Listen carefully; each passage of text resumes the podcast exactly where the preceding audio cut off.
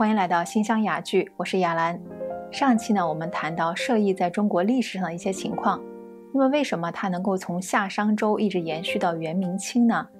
因为射艺啊，它一方面用于狩猎啊和打仗，而另一方面啊，它还是人修身养性的一个重要活动，所以它能够延续近千年。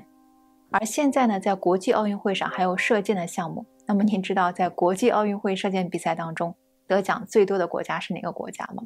韩国。从一九八四年以来啊，韩国女子射箭队几乎是包揽了这个项目当中个人和团体的所有金牌。那么，为什么韩国人这么精于射箭呢？因为射箭啊，其实在韩国是一个非常普及的活动。台湾人曾做过一次调查，调查韩国人的体育水平。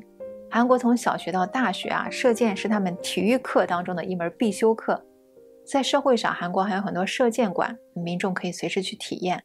所以呢，他们从小就会接触到射箭。那么，为什么韩国的射箭气氛这么浓厚呢？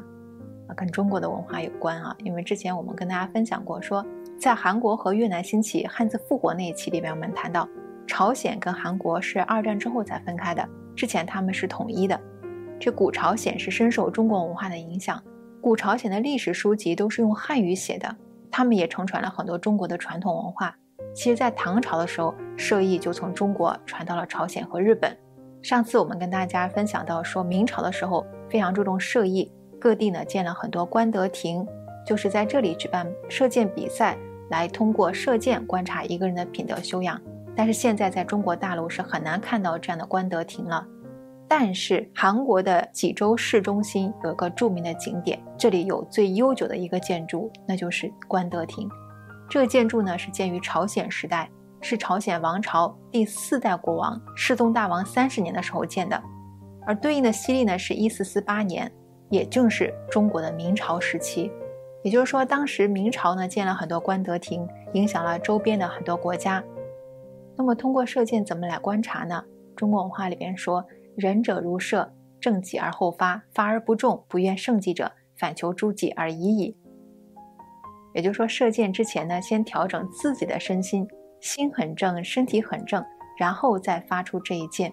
内心越静，越专注，就越容易射中目标。那么，如何让自己静心呢？就要摒弃掉头脑当中的很多杂念。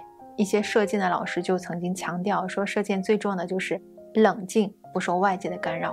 其实射箭有点类似于高尔夫球运动啊，它都是一种不断要求自我的一种运动。曾经有朋友带我去观看一次世界大师杯的高尔夫球赛，我非常好奇，说这些世界级的大师都是怎么一种状态啊？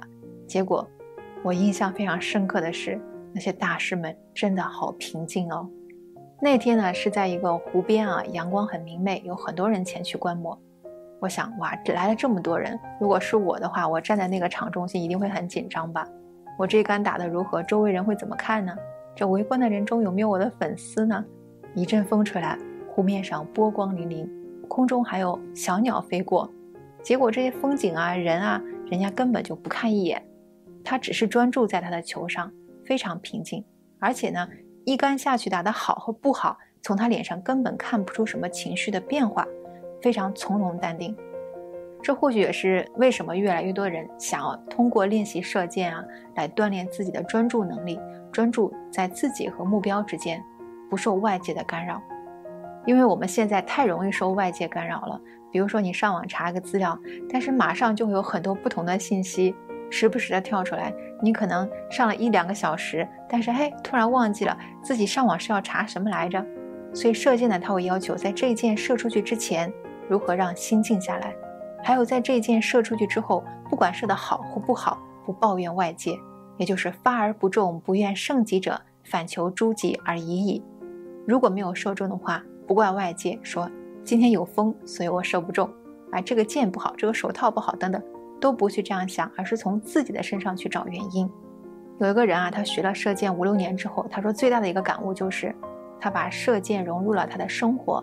射箭上要求说，这箭发出去之后。所有的原因从自己查找，他有了这个习惯之后，在他生活当中遇到一些不理想的状况或者答案的时候，他也会先从自己开始检讨，然后他就发现很多烦恼慢慢不见了，很多原先让他特别讨厌的人和事慢慢的消失了。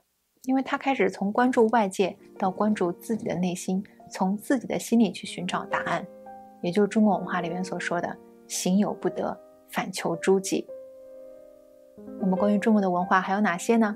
我们下次和您接着分享。